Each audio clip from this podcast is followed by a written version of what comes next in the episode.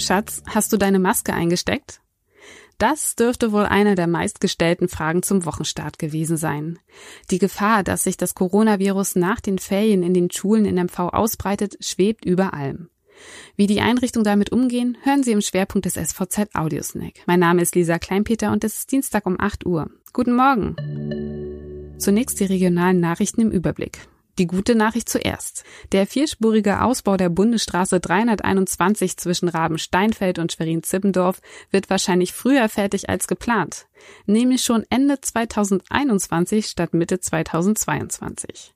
Die Sperrung der Bundesstraße in Schwerin verkürzt sich damit auf ein Jahr. Die schlechte Nachricht für die Anwohner?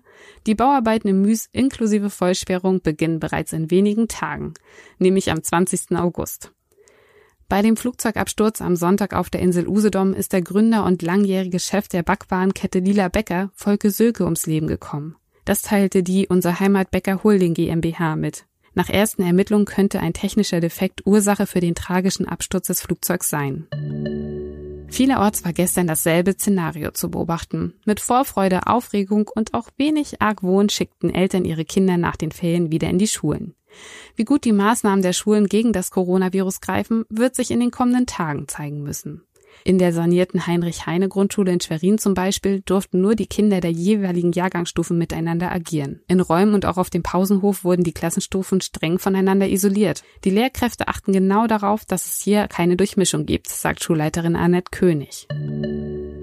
Sie wollen mehr erfahren? Alle Artikel zum Nachlesen finden Sie wie gewohnt auf svz.de slash audiosnack. Die nächste Folge hören Sie morgen früh.